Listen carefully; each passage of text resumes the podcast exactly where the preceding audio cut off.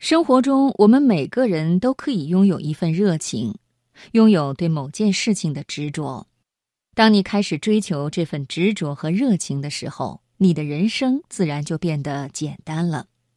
简单的生活其实就是对生活本质的一种专注。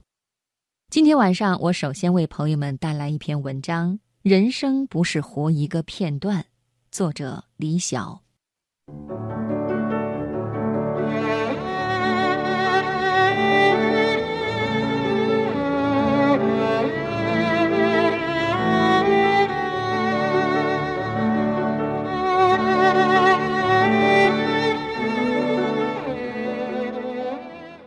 麦肯锡合伙人李一诺女士在演讲中讲到一个故事：她很小的时候家里穷，父母从乡下调回城市，分到一套四十来平方米的小房间，很窄、很破、很脏、很乱。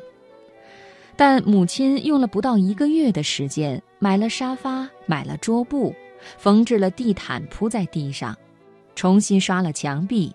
让父亲做了一个合适的茶几，亲手设计了房间格局。四十平方米的房子变成两室一厅的小家，麻雀虽小，五脏俱全。他说：“每一次回家，我都感觉到无比温馨温暖。父母告诉我，无论在什么情况下，都要保持对生活的审美与热情。”林清玄先生说。工匠把一把椅子做到无懈可击是生活品质，农夫把稻田种出最好的收成是生活品质，穷人花最少的钱买到最好吃的豆腐是生活品质。可见，生活品质并不是某一阶层、某一地区，甚至某一时代的专利。这就是生活态度，不将就，不凑合。即使贫穷，也要活得有滋味；即使深埋烟火气，也要有味道。有美的欣赏，才会有美的生活。演员黄渤喜欢摄影，他的图片往往能抓住某一瞬间的简单画面。有一次，黄渤拍完戏，提着单反，沿着海滩慢慢踱步，忽然他瞥到海边的一块小石头。一只小虫趴在上面。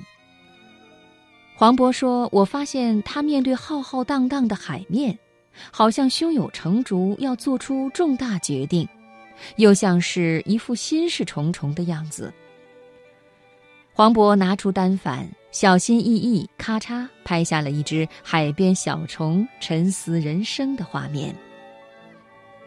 多数时候，生命的美意是以一个个平凡瞬间呈现给你的，只有你懂得，才会觉得动人。金圣叹“我亦快哉”三十三则中，令他觉得美好有趣的，都是细碎的琐事。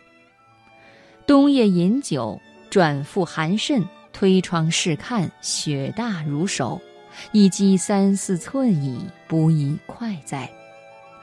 这些都是生活中平凡的瞬间，但也是生命里最珍贵的部分。在一个万物具备、什么都不缺的年代，占有物质很难再刺激我们的感官，让我们获得长久的满足。一个新的时代正在来临，什么时代？做减法的时代。减少你的占有欲，回归朴素纯真的生活。不再依靠占有财富获得幸福。正如日本美学作家山下英子所说：“用最少的物质满足最大的需求。”在这个时代，审美力才是一个人的核心竞争力。学会感知生命中那些很短小的瞬间，多年以后，树下有风，桌上有茶，你会老去，我会掉牙。是生命里最感动的画面。